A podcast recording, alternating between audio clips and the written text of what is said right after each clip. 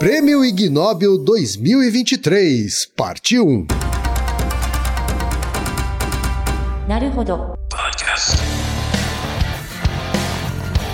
Bem-vindo ao Naruhodô, podcast para quem tem fome de aprender. Eu sou Ken Fujioka. Eu sou Altair de Souza. E hoje é dia de quê? Prêmio Ig Nobel. Você quer apoiar a ciência? Quer apoiar o pensamento científico? Quer ajudar o Naruhodô a se manter no ar? Ouvir os episódios e espalhar a palavra já é um grande passo. Mas existe um outro jeito. Quem possibilita isso é a Orelo. Você escolhe um valor de contribuição mensal e tem acesso a conteúdos exclusivos, conteúdos antecipados e vantagens especiais. Além disso, você pode ter acesso ao nosso grupo fechado no Telegram e conversar comigo, com Altair e com outros apoiadores. Toda vez que você ouvir ou fizer download de um episódio pelo Orelo, vai também estar pingando uns trocadinhos para o nosso projeto. Combinado? Então baixe agora mesmo o app Orelo no endereço orelo.cc ou na sua loja de aplicativos e ajude a fortalecer o conhecimento científico.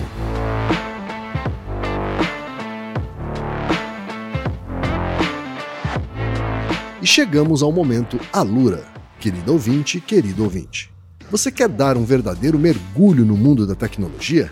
Migrar para uma nova carreira? Aprofundar-se nessa carreira? Então assine a Lura agora mesmo.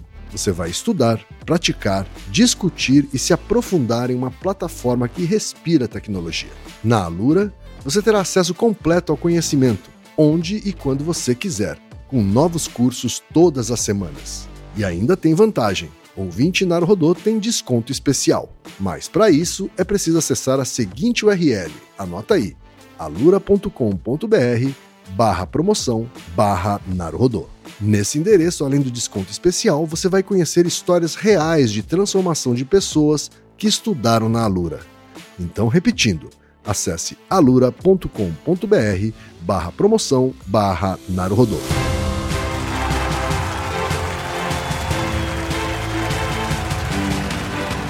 Altair, chegou o grande momento do ano, Altair. Como Olha- falamos antes, todos os outros episódios são motivo pra você prender a atenção das pessoas pra chegar a esse. Esses dois É, são os mais velho. importantes do ano. É verdade. Né? Eu, eu confesso que é a minha gravação favorita. A minha também, a minha também. A minha gravação favorita é o episódio duplo do Prêmio Nobel e a edição desse ano, como não poderia deixar de ser, ah, vai ser duplo, episódio duplo também, com cinco categorias em cada um dos episódios. Não é isso, Altair? Isso, isso mesmo.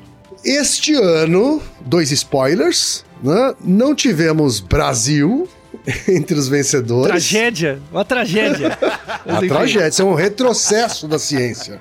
Verdade, tá Sabe? vendo? O impacto dos últimos anos tá tendo frutos agora. Não teve ninguém que Tá ganhou. vendo? É, tá vendo?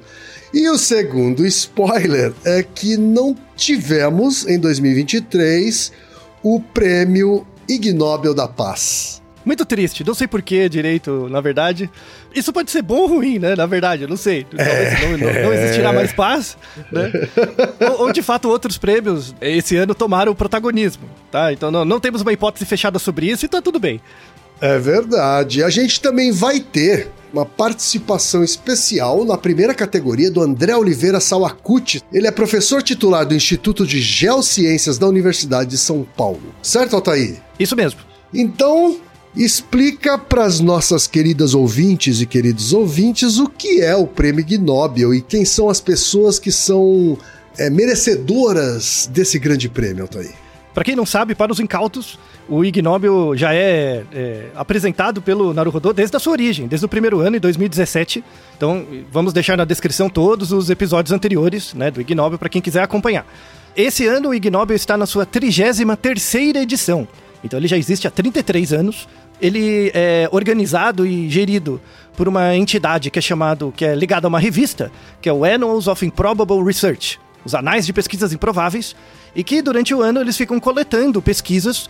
Vocês vão ver que tem alguns artigos que são bem recentes, 2022, 23, mas tem artigos bem antigos, porque às vezes são pepitas que são descobertas né, na literatura com temas interessantíssimos. E a ideia né, do Ig Nobel não é ridicularizar as pesquisas, muito pelo contrário. Né, o lema que eu gosto muito é O prêmio é dado a pesquisas que fazem primeiro você rir e depois pensar. É é bem interessante. O organizador, desde o início, é, é um pesquisador ali de Harvard, que é o Mark Abrahams, né? Que depois e, e dedica a, a a sua vida a essa atividade muito, muito importante de verdade. Eu realmente valorizo, assim. Eu, eu não quero ganhar o Nobel, eu quero ganhar o Ig Nobel. Um dia é, é uma meta mesmo de pesquisa. E aí o interessante, né? da- vamos deixar também o vídeo da apresentação do, do evento, né? Costumava ser em Harvard, mas depois acabou ficando online pela pandemia e tudo mais. Mas a ideia é que quando você é agraciado pelo Ig Nobel, você ganha o prêmio de um Nobel. De verdade. Então, vários prêmios Nobel aceitam participar e gostam muito. E aí tem um bate-papo entre o ganhador do Nobel e os pesquisadores que ganham o prêmio. E aí você ganha, né, o, o- um, um troféu. E cada ano tem um troféu diferente relacionado a um tema. E o tema desse ano é água. Então tu- tudo, o prêmio tem tudo a ver com água, né? E aí cada ano tem um, um tema. Você ganha do Ig Nobel o prêmio e você ganha também a bagatela de 10 trilhões de dólares. É mesmo? Você ganha. É, é verdade, você ganha 10 trilhões de dólares. Eles te dão uma nota de 10 trilhões de dólares do Zimbábue. Em uma nota só. E uma nota só. Isso. Quanto é, que isso vale mais ou menos em, em reais, Altair? É, é muito próximo de nada. Muito próximo. Tá. E- e- porque é, é, algumas décadas do Zimbábue foi um dos locais que teve uma maior inflação, então eles faziam notas de verdade de 10 trilhões de dólares. Aham. E aí eles usa- usam essa nota, eles dão de prêmio, enfim. né, É uma, uma piada. Mas a- a- a- em geral os pesquisadores gostam muito de ganhar o prêmio. É, é muito legal mesmo. Certo. Já tivemos brasileiros que ganharam, né, ao longo desse- dessas décadas. Uhum. E, e é um prêmio que eu acompanho todo ano e faço questão de trazer pra vocês. Leio todos os artigos e é muito legal. Então, sem mais delongas, Altair, vamos para a primeira categoria. Exatamente. Prêmio de Química e Geologia. Foi para Polônia e Reino Unido. Jan Zalaziewiks, por explicar por que muitos cientistas gostam de lamber rochas. Isso aí. Por isso que precisamos da ajuda de um geólogo pra falar sobre isso. É, começamos bem, hein, Altair. Começamos. Me- me- Mesmo você não sendo cientista, quando você era criança, você comia pedra? Você achava legal? Não sei. Olha, eu, eu, eu tenho que admitir que eu nunca experimentei o gosto de uma pedra, Altair. Nunca? Nunca. Nem- sua mãe nunca comentou nada quando você era criança, assim? Não, tava não, meio eu já, eu já brinquei de fazer sopa de pedra quando era criança e Ah, tava sim. brincando de cozinhar. Aí É. a gente colocava sopa de pedra, mas eu não tomava sopa, não. Não, chegava, a esque- chegava a colocar na água e mexer, né? Mas não. Isso, não servia, Ah. servia para os comensais, mas eu É. não, mas eu não, não experimentava. Então, já começamos muito bem o prêmio Ig Nobel, fantástico. Esse trabalho, na verdade, é um. Assim, o, o título é porque muitos cientistas gostam de lamber rochas, mas não são todos. Tem alguns que gostam muito, né? E os que gostam muito são os geólogos.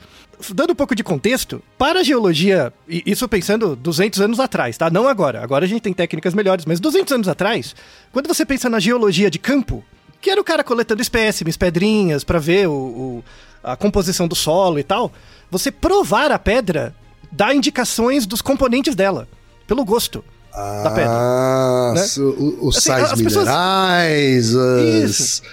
Não, isso. Não, as pessoas acham estranho, tipo, comer pedra, mas o, o- o sal é uma pedra. Se você parar pra pensar. Verdade. tá? É, é que o geólogo vai me bater, que não é uma pedra, é uma rocha. Mas não, não Aham. importa, tá? Eu sei que geólogo... Já, já peço desculpas ao André, que, que vai ficar puto, que eu chamei de pedra de rocha. Mas não, não tem problema. Mas a ideia, assim, é- inclusive no artigo, né, que ganhou o prêmio, tem uma inspiração muito interessante. Existe um geólogo antigo, né, isso 200 anos atrás, que é o Giovanni Arduino, que não tem nada a ver com o Arduino de tecnologia de chip. Ah, não, nada a ver. Nada a ver. O Giovanni Arduino, ele, ele é um, um responsável, tipo, um dos grandes geólogos que deu origem ao estudo da geologia na Itália. né? Aham. Ele mostrava, assim, ele... É, é engraçado que é um jogo de palavras, né? Ele tinha um grande gosto pela estatigrafia. E gosto era, assim, de fato ele experimentava as pedras. Estatigrafia. É, estatigrafia é o estudo do- dos componentes do solo, né? Ou de Certo. pedras, de rochas, enfim, né? E aí o, o, o Giovanni, ele, ele fazia descrições quase poéticas, né? Da, então, vou até pegar um trecho, né? De um texto É. escrito por ele, é, ele descrevendo uma pedra, né? O, o- uma rocha. Ele descrevendo lá os componentes de uma rocha. Então, abre aspas. Assim que é colocado na língua, queima como fogo e deixa um, um sabor igualmente amargo e urinoso. Quando cuspir, deixa um certo dulçor e uma língua ressequida. As nascentes que emergem de um extrato cheio de marcasita e carvão têm um sabor ácido picante, vitriólico. Sim, mas com uma certa agradabilidade que não consigo descrever, como a acidez do vinho. Essas águas me, deix me deixaram muito menos nauseado do que as águas da mesma fonte que provei aqui em Vicenza. O sedimento branco e micáceo de um extrato não tem gosto no estado bruto, ele disse, mas uma vez queimado adquire um sabor, bem como uma qualidade cáustica da calcinação do spar. Não é bonito? Hein, Kim? Não é interessante?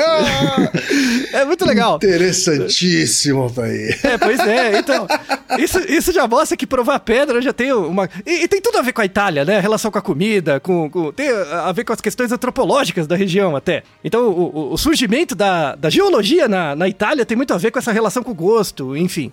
E, uhum. e o, o Giovanni ele, ele de fato provava sedimentos, água, para tentar descrever as suas propriedades, né? E aí, muito, muito interessado por isso, o, o André, né, professor da, da geologia da USP, aliás, a gente, a gente se conhece por um motivo insólito, é porque a gente treina judô há décadas, junto já. Então ah, conheci ele no judô, né? Uh -huh. é, e aí, mas já professor da GEL há muito tempo e tal, e aí eu mandei uma mensagem para ele, agradeço muito, prontamente ele respondeu, e dando mais detalhes sobre essa característica de provar é, rochas, e como isso é feito hoje em dia, ou se é feito. Então, por favor, vamos todos ouvir aqui o professor André Sawakushi.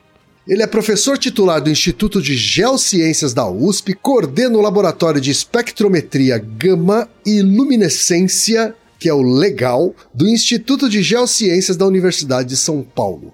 Atua como orientador de mestrado e doutorado no programa de pós-graduação em Geoquímica e Geotectônica do Instituto de Geociências da USP e como orientador de mestrado no programa de pós-graduação em Biodiversidade e Conservação da Universidade Federal do Pará, no campus de Altamira.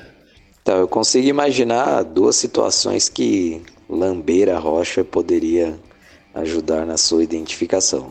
É, uma é que se for salgado, deve ter o mineral alita, né, que é o, o sal, e as rochas formadas por sais, elas são os evaporitos, que são tipos de rochas sedimentares de origem química. E a outra não é muito bem lamber a rocha, né, é esfregar no dente para ver a sua aspereza, né? Então, se, é, quando é uma rocha que tem muita argila, aí também é uma rocha sedimentar, ela é bem lisa quando você raspa no dente. Então seria um argilito. Mas esses métodos hoje são um tanto anedóticos, né? E ninguém faz isso na prática, né?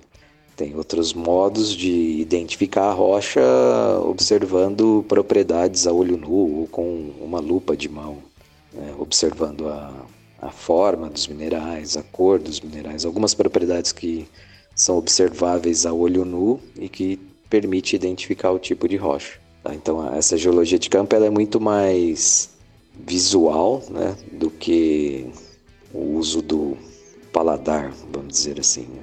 Tem a história também de provar o gosto do petróleo, né? que quem procura petróleo é, é o geólogo, e aí no, no século XIX, né, quando a, a indústria do petróleo começou, dizem né, que eles provavam o petróleo e aí tinha o petróleo doce e o petróleo azedo.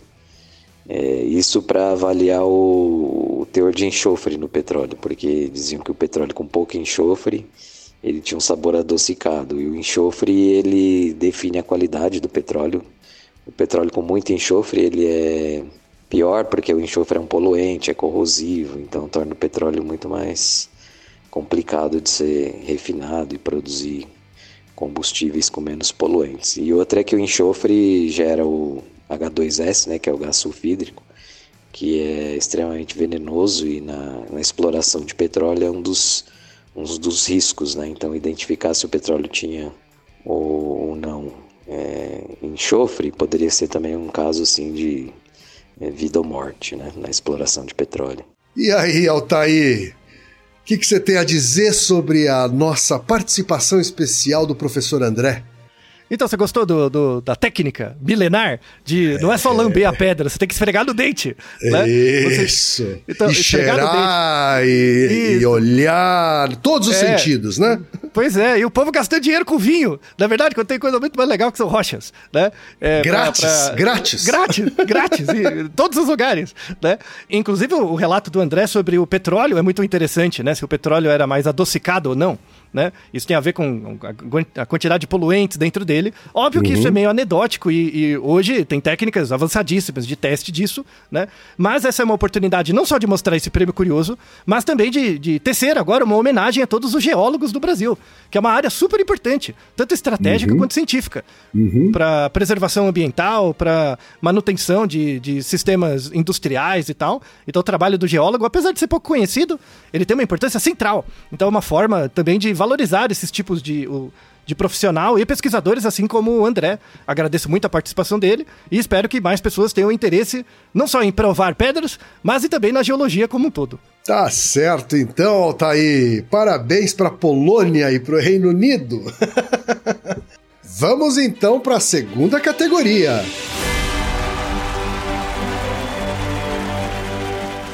Prêmio de Literatura foi para França, Reino Unido, Malásia e Finlândia. Chris Molin, Nicole Bell, Merita Turunen, Arina Baharin e Akira O'Connor por estudar as sensações que as pessoas sentem quando repetem uma única palavra muitas, muitas, muitas, muitas, muitas, muitas, muitas vezes. Vamos lá, Altair, que, que, que- do que se trata essa pesquisa? Então, ok, você lembra, você lembra que a gente já gravou um episódio sobre isso? Né? A gente o- o- Sim! Então, o episódio Recente, 389 recente, recente. Recente. Isso, o episódio 389, né, que a gente é, gravou Por que repetir palavras deixa elas estranhas. É um artigo sobre isso. Inclusive, esse artigo foi citado no Nado Rodô 389. É interessante que a gente citou um prêmio Ig Nobel sem saber. Muito, muito curioso. Então, o, o, o que eles falam né, nesse episódio é exatamente o que a gente se- discutiu no episódio 389, que é a ideia de saciação semântica.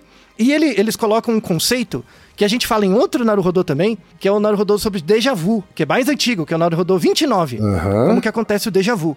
Eles colocam uma hipótese bem interessante, que o déjà vu é quando... O déjà vu é aquela sensação que quando você tá num lugar parece que as coisas são familiares. Né? Sim. Tipo, ah, já estive aqui, já alguma coisa assim, né? Parece uma coisa meio mística até, as pessoas sentem, né? Isso é o déjà vu, Aham. tá? E aí no Naruhodo 29 a gente trata do, do mecanismo, do déjà vu, não tem nada de espiritual, transcendente, é um mecanismo de maturação do cérebro. Sim. Esse movimento de saciação semântica, que é quando você repete a mesma coisa várias vezes, ela começa a ficar estranha, isso é chamado de jamais vu. É o contrário. Então, o déjà vu são coisas familiares. O jamais vu é quando uma coisa, você repete tanto uma coisa que ela fica estranha. Parece que você não lembra dela direito, né? Sim. E aí, esse artigo fala sobre isso. E aí, eles promovem. No, no artigo, eles promovem experimentos de, de indução da saciação semântica por meio da repetição de palavras. Eles, eles pedem lá, tem dois experimentos basicamente. Eles pedem para pessoas repetirem uma palavra várias vezes, né? E depois começar a escrever essa palavra. E aí quando eles começam a escrever, ele- não é que eles escrevem errado, mas demora mais para escrever. Porque a pessoa para, fala, será que, será que eu escrevo assim mesmo? Sabe? Então, por exemplo, se você ficar, sei lá, pega uma palavra mensagem, mensagem, mensagem, mensagem, começa a repetir várias vezes. Aí depois que escreve a palavra, você vai começar a vacilar. Será que, será que eu tô escrevendo certo? Será que é com G ou com J? Sabe? De tanto que você repete. Dá Sim. associação semântica, né? A introdução desse artigo é muito interessante que eles contam o histórico, né? Do estudo do- da associação semântica ou do jamais vu, né? E aí ele tem um termo usado na, na psicologia do século XIX que é chamado de olhar dissociativo. Olhar É, dissociativo. quando você Ah, repete muito uma coisa, parece que o seu olhar sobre ela dissocia. Parece que ela não tá mais na realidade, parece que confunde. Sei. É como se fosse uma, uma miragem ou, ou uma alucinação. Né? Aham. É muito, muito interessante esse, esse termo, né? E aí eles discutem, né, que é a discussão moderna, que isso tem muito a ver com a memória. Então, o, o- tanto o ja- o jamais vu quanto o, o déjà vu, eles, eles são mecanismos ligados à memória. A maneira como você memoriza e reconstrói memórias. Né? Então, quando você pega uma palavra e repete ela várias vezes, você altera a memória presente da palavra. Não a memória passada, mas a memória presente, a memória de trabalho da palavra. Então dá uma bugada. E, e é muito interessante como, ele- como eles mostram isso, e, e no próprio artigo original tem uma, uma descrição muito, muito bonita até desse mecanismo é, do olhar dissociativo. Em 1907, um pesquisador, né, que é o Washburn, ele pediu né, para pessoas repetirem a palavra blood, sangue, várias vezes. Aham. E aí ele foi descrevendo, ele pedia para as pessoas falarem o que, o que, que eles estavam sentindo ao repetir essa palavra muitas vezes, né? E aí, por exemplo, os indivíduos descreviam coisas assim. Com 24 segundos, então eu pedia para você repetir tipo 20 vezes. Blood, blood, blood, blood, 20 vezes. E aí depois, tipo, me descreve o que você tá sentindo em relação a essa palavra. 24 segundos depois, as pessoas descreviam assim: o B e o D da palavra parece que eles trocaram de lugar. Eu, eu- eu não sei se começa mais com D ou com B, sabe? Começa a bugar. Sei. né? Aí depois de 60 segundos, a pessoa começa a não ter certeza se Blood tem dois Os ou um só. Sabe? Porque dá, dá uma bugada mesmo, né? Aham. E aí, com, um, um pouco depois, as pessoas não sabem se B ou D tá, tá trocado de. de é, tá de ponta cabeça. Né? Às vezes tem a ver como é que você escreve B, será que é pra cima ou pra baixo, né? E depois de muito tempo repetindo, 179 segundos, a pessoa não reconhece mais a palavra blood, só reconhece as letras. Eita! Tamanha a repetição, né? E isso, isso mostra um mecanismo de dissociação, né? Dissociação cognitiva mesmo. Sim. Então tem uma, uma discussão moderna, fantástica, mostrando que o mecanismo de saciação semântica, ele é ligado também a, a certos tipos de transtorno mentais. Tran- Transtorno mental, a saber, a esquizofrenia, um pouco do, do transtorno bipolar e do toque, né? Que é quando você repete uma compulsão na sua cabeça muitas vezes, vai repetindo, repetindo, repetindo, repetindo. Primeiro uma obsessão, né, quando, quando tá na sua cabeça, e depois vira uma compulsão, que é quando você age. Quando você repete isso muitas vezes, isso vai gerando saciação semântica, e aí é onde você dissocia da realidade. Não é interessante? Você achava que não ia dar nada, né? Quer dizer, pra gente deu um episódio, né? Então, Pois é, então. Então aqui já, já serve como um complemento ao episódio 389. Perfeito, Altair, perfeito. Então, parabéns pro povo da França, Reino Unido, Malásia e Finlândia, certo, Altair? Isso, exatamente. Trabalho fantástico. Vamos para a terceira categoria: Prêmio de Engenharia Mecânica. Vai para Índia, China, Malásia e Estados Unidos. A Ásia, a Ásia tá detonando aqui, hein, Altair? Pois é, esse ano eu tô bem. Cientistas são Tefaye Yap, Zen Liu, Anup Rajapan, Trevor Shimokuzo e Daniel Preston por reanimar aranhas mortas para usá-las como ferramentas de agarrar mecânico. Trabalho importantíssimo também. Explica pra gente por que então, Thaí. Esse trabalho tem muitas aplicações, muitas mesmo, né? É, é, inclusive, eles têm um termo, né, que é um termo da área. É, essa é uma área interdisciplinar, por isso que é engenharia mecânica, na verdade é bioengenharia, né? Sei. Se chama necrobiótica. Necrobiótica. Necrobiótica. É um nome, né? Não parece nome de, de, de- de Oh, ficção científica, oh, os negócios é, assim, né? dá, dá até medo. Então, é, e aí tem a, a necrobiótica e tem a necrobótica, que é, é a robótica dos mortos. Né? Parece. Já é plot de filme, não é verdade? Né? Sim, o- sim. o- e aí, os- o que, que são necrobots? Né? Necrobots são estruturas orgânicas de advindas de organismos mortos que mantêm capacidade funcional. Qual a importância da- dessa área? Né? Você pode fazer muitos estudos comparativos, sobretudo para a área de engenharia. Né? Então, por, por exemplo, o exemplo desse da- das aranhas, né? eu não sei se você sabe, eh, quem, Eh, você já viu uma aranha morta? Já, claro. Se você lembrar de uma aranha morta, você nota alguma característica comum que todas as aranhas mortas fazem? Elas encolhem assim as patinhas? Isso. Isso, exatamente, né? Isso não é intencional da aranha, tem a ver com própria- o próprio funcionamento do corpo dela, tá? Então, por exemplo, pense o seu braço, né? O seu braço, ele tem dois músculos, tem o bíceps e o tríceps, né? Então, toda vez que você estica um, o outro contrai. Certo. Então, quando você estica o bíceps, o tríceps contrai e vice-versa. São, são músculos antagonistas, né? E o movimento do seu braço é dado por isso. No nosso corpo, a gente tem dois músculos, né? O, o direto e o antagonista. Só que nas aranhas, eles não têm. A aranha não tem bíceps e tríceps. Só tem um músculo. Só de um lado. E é por isso que quando ela morre, esse músculo contrai. Daí Ela encolhe. Né? Os bracinhos encolhem. tá? Entendi. Então, o, o mecanismo de funcionamento da pata da aranha é muito parecido com o de uma de uma um pistão hidráulico. Sabe um pistão que um pistão dentro de uma camisa? Sim, sim. Que você pressiona o pistão e aí ele move alguma coisa, né? Então, o, o- o movimento da, da pata da aranha, da aranha só, é só gera um movimento para um lado. Ele expande e aí depois passivamente ele fecha, né? E quando ele fecha, ele gera uma certa força, né? E o que eles queriam estudar, né, é- era essa força, tá? Então eles queriam saber se um certo mecanismo de garra é mais eficiente usando um pistão hidráulico ou um mecanismo como o nosso braço, baseado no músculo antagonista e direto. Certo. Não é interessante? Né? Muito. E aí eles, ele, como que eles fizeram? Eles pegaram aranhas mortas, né? A aranha só tinha a casquinha dela ali, né? E aí eles, eles fizeram um aparato em que eles colocaram uma cânula dentro da aranha, né? É, é, a aranha tem uma, uma, uma, entre aspas, uma casca, e por dentro ela já tinha decomposto, né? Tava vazio. Então eles colocaram lá uma cânula, e nessa cânula eles, eles injetavam ar. Como se fosse uma seringa mesmo, né? Como se fosse o pistão hidráulico. Aham. E aí o que acontece quando você injeta ar? A patinha dela abre, né? As patinhas abrem Sim. tá? Igual um pistão. É, lembra muito, sabe quando você vai no, no shopping tem aquelas maquininhas de pegar ursinho? Sim. É tipo isso. A maquininha de pegar ursinho, ela fica com a patinha fechada, né? Verdade. E aí quando você aperta o botão, ela abre. Tá? É um mecanismo muito parecido. né? Aham. Aí o que, que eles fizeram? O artigo é fantástico, dá pra ver o aparato. Né? Eles chegaram, eles, eles colocavam lá um suporte onde tinha uma cânula é, presa na aranha, né? E eles injetavam ar. E aí, quando eles injetavam ar, eles baixavam a, a pata, a aranha, eh, como garra, para pegar um objeto. Exatamente como uma máquina de pegar bichinhos. Tá? Certo. E aí, e aí eles tiravam o ar, a pata da, da aranha fechava e agarrava o objeto, e eles mediam as propriedades físicas. A força, né, o deslocamento, o tempo.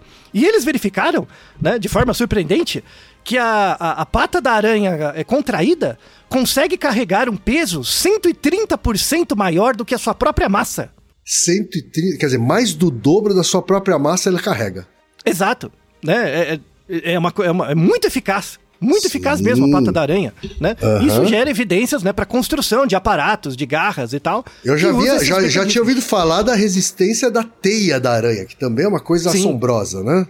Sim. Agora temos a ideia da, da necrobótica, né? É de fato de usar e entender esses mecanismos é, biológicos para propor é, Aham. processos e materiais e estruturas de engenharia mais eficazes.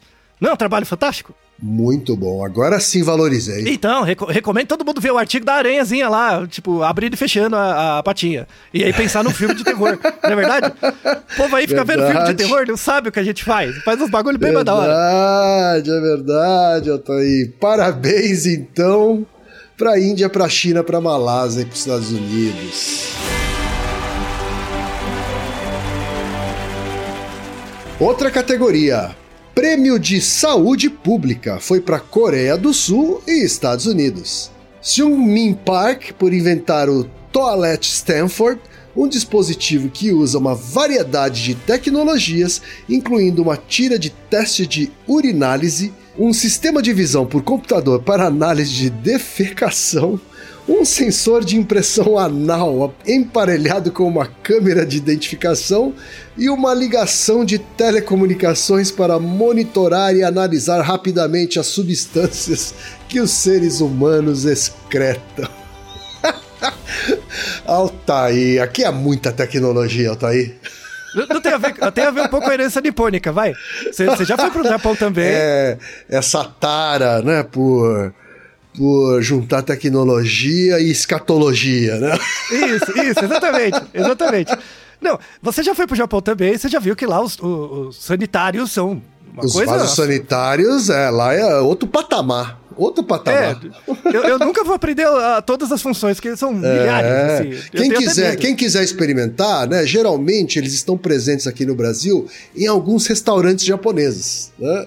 Alguns restaurantes japoneses importam esse vaso sanitário para dar essa experiência para os seus, pros seus clientes, né? É, então quem quiser experimentar, dá uma frequentadinha lá que você vai ver aí a, a- a- quantidade de botões, né? Que você tem para deixar o seu a sua necessidade fisiológica mais agradável. E, e se você não for comido pela privada também, porque tem tanta coisa, né? Sei lá, porque é um negócio... e- e- ma- mas de verdade, assim, apesar da escatologia e tal, é, o. Min Park, esse trabalho é muito importante, por isso que é de saúde Certo. pública. Muito importante Aham. mesmo. Ele é professor da Universidade de Stanford, né, apesar de ser coreano, ele é professor lá. É uma mistura de, de saúde pública com engenharia, porque ele pegou vários mecanismos que já existem e implementou dentro de uma privada. Então, por exemplo, e, e são vários artigos, né, relacionados com isso. Então, por exemplo, quando você vai fazer xixi e você aperta um botão, é, automaticamente já dentro da privada já sai um, um cabinho. E esse cabinho, sabe aqueles, aqueles papéis que você faz xixi pra saber se você tá com diabetes? Sim. que ele muda de cor, né? Já tem um papelzinho desse, por exemplo, sabe? Tá. Então, o, o- existe uma câmera dentro do, do- da, da, da privada, né? Existe uma câmera, e aí é um mecanismo estatístico, né? Você consegue lá por decoding e uma rede neural treinada, você consegue saber, e aí os dados dos artigos são fantásticos, você consegue saber a, a- o que, que material está dentro da privada, se é urina, cocô ou papel, né? O computador consegue discriminar. Ele consegue discriminar 16 tipos de doenças relacionadas à defecação, de forma automática. E o grau de acerto Uau. é semelhante a alunos de, de graduação em medicina. Eles fizeram um estudo com alunos de medicina. Ó, olha aí o, o Toroço. O que, que você acha que é? Né? Os caras davam palpite, ele treinou o computador, o computador acerta igual. Rapaz, mas assim, pensando agora, né? É quase óbvio, né? Assim, Sim. cada vez que a pessoa vai fazer a necessidade, ela tá gerando uma amostra laboratorial. Isso! Exatamente! Isso pode ser avaliado em tempo real. Veja o potencial mercadológico disso Se aqui. todo mundo Enorme. tivesse um vaso em casa com esse tipo de capacidade, não precisaria nem do laboratório. Né? Você, em casa Exato. mesmo você já tem um, um exame de urina e de fezes completo. aí.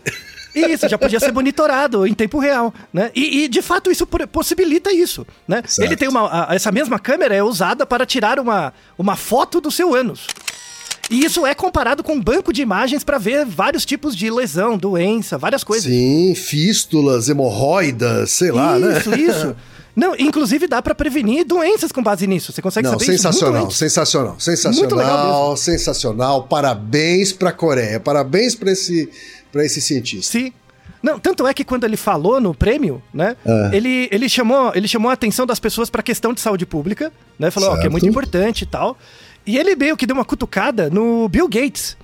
Porque o Bill Gates, um- umas uma década atrás, ele, ele deu uma grana, né, para promover privadas é, é, ecológicas que não usavam água. E ele falhou miseravelmente, porque é difícil mesmo, né? Uhum. E aí ele falou, ó, é, tão importante quanto fazer isso é monitorar a saúde das populações e tá aqui um- um, a gente precisa de suporte, de apoio para popularizar. Aham. E o cara que deu o Ig Nobel para ele mandou uma pergunta muito boa.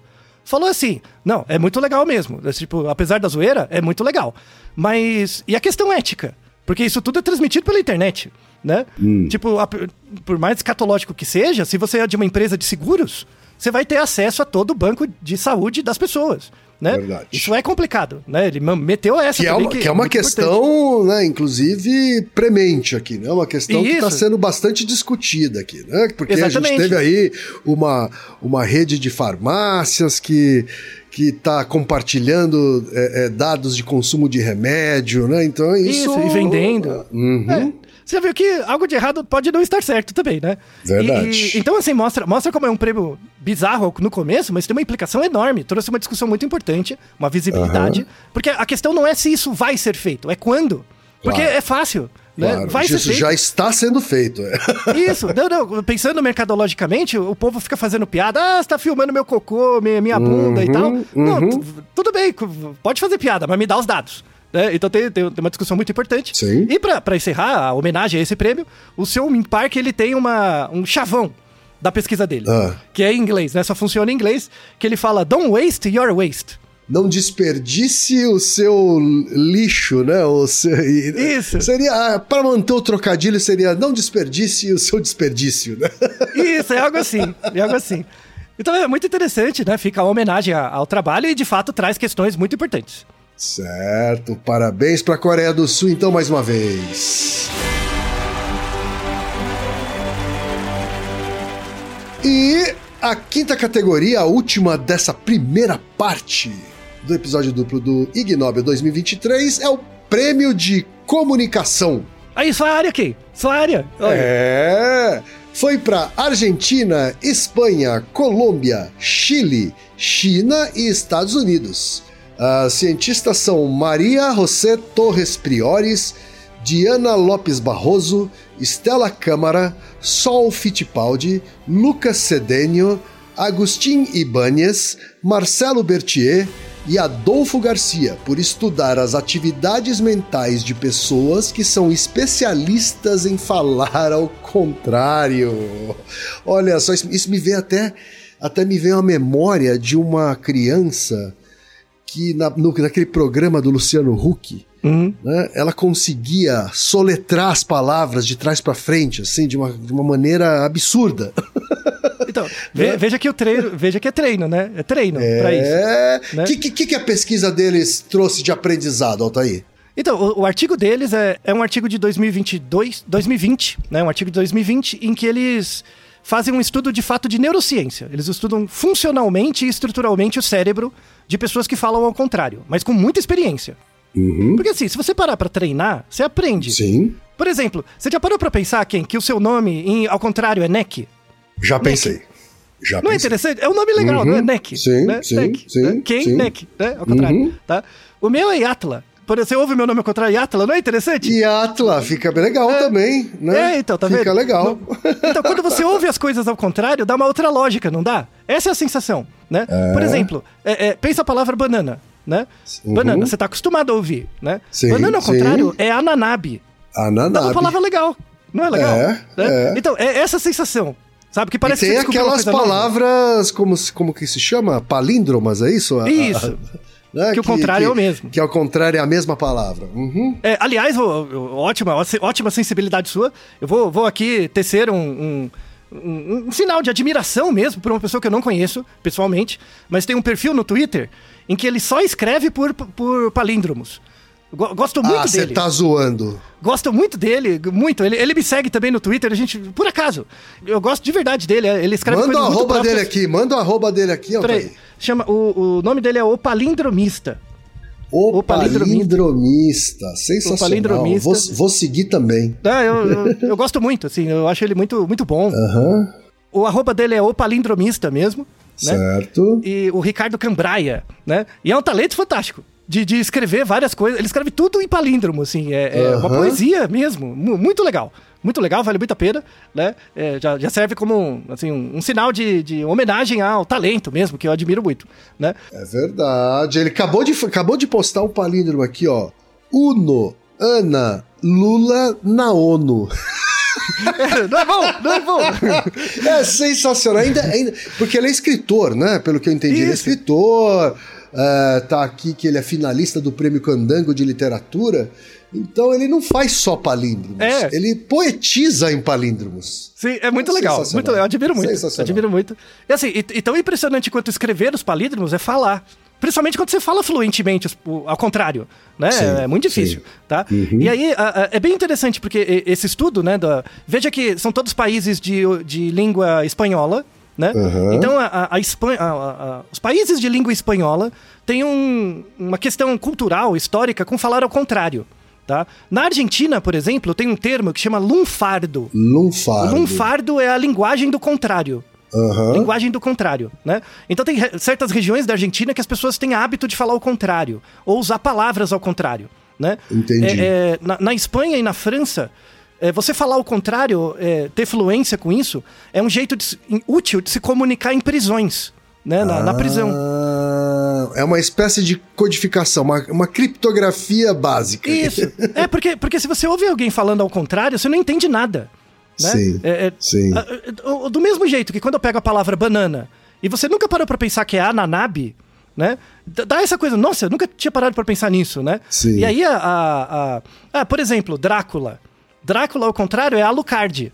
E Alucard é um personagem de um jogo de videogame muito famoso, do Castlevania. E o inimigo final é o Drácula.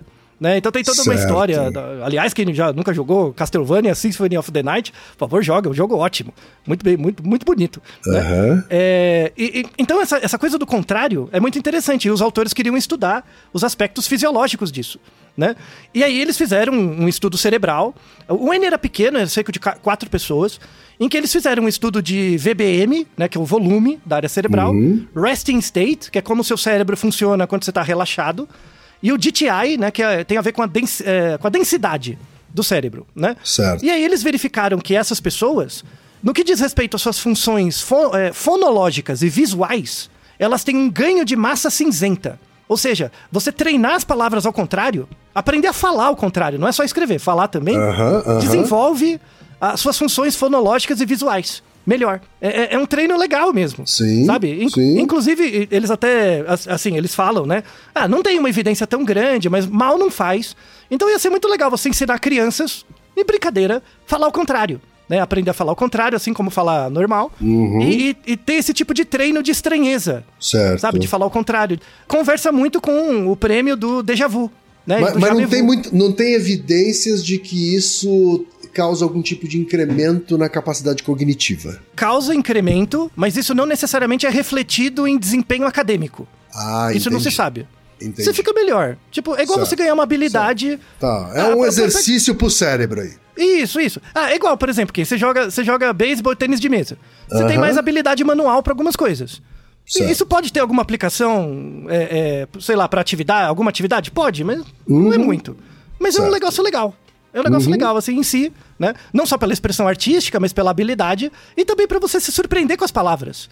Né? Então, e aí volta na questão do palíndromo, né? Quando você lê um palíndromo e, e você vê que faz sentido, fala, ah, duvido que ao contrário é igual. Aí você começa a olhar o contrário, nossa, é igual mesmo.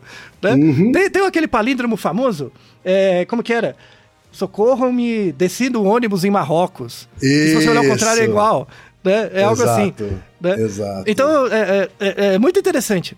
Né? Então, assim, fica o, o prêmio é importante, uma contribuição para a neurociência, abre espaço para novos estudos, né? Que inclusive esse grupo está contribuindo com novos estudos, as pesquisas deles continuam, e, e tem uma interface muito interessante com a cultura. Por que, que um, um- um consórcio de países de língua espanhola resolveu atacar esse problema? Porque faz parte de uma inspiração cultural deles Sim. né? Que é, em, em português seria interessante estudar isso, claro, mas a gente tem menos hábito cultural de trabalhar com a- as coisas ao contrário. Verdade. né? Então, isso mostra a intersecção entre a cultura, a necessidade e a pergunta científica feita de forma muito legal. O artigo vale muito a pena ser lido. Não é interessante, Gui? É. Interessantíssimo, Altair. Mas chegamos ao final da primeira parte do episódio duplo sobre o Prêmio Gnome 2023. Tivemos então aqui as categorias Química e Geologia, Literatura, Engenharia Mecânica, Saúde Pública e Comunicação. Isso. Então você não perde por esperar a segunda parte desse episódio duplo, que vai trazer as categorias Medicina, Nutrição, Educação, Psicologia e Física. Né? Você não perde por esperar. Confira também os links do post desse episódio, porque você pode assistir inclusive a cerimônia, é, a cerimônia de premiação é, na íntegra, né, que está disponível no YouTube, inclusive é a imagem é, da, da, da- da banca, da banca flutuando num barco, né, que é a capa é, é, desse episódio duplo, tá? A gente se vê então na segunda parte do episódio em breve, tá certo, Altair? Isso aí, aguardamos todos vocês. E Naru rodou, ilustríssimo ouvinte! E você já sabe, aqui no Naru Rodô, quem faz a pauta é você. Você tem alguma pergunta pra gente ou quer comentar algum episódio? Escreva pra nós. podcast@naruhodô.com.br. Repetindo, podcast@naruhodô.com.br. e lembre-se, mande nome completo, idade, profissão e a cidade de onde você está falando. É isso aí. なるほど。 Esse podcast é, é apresentado por b9.com.br.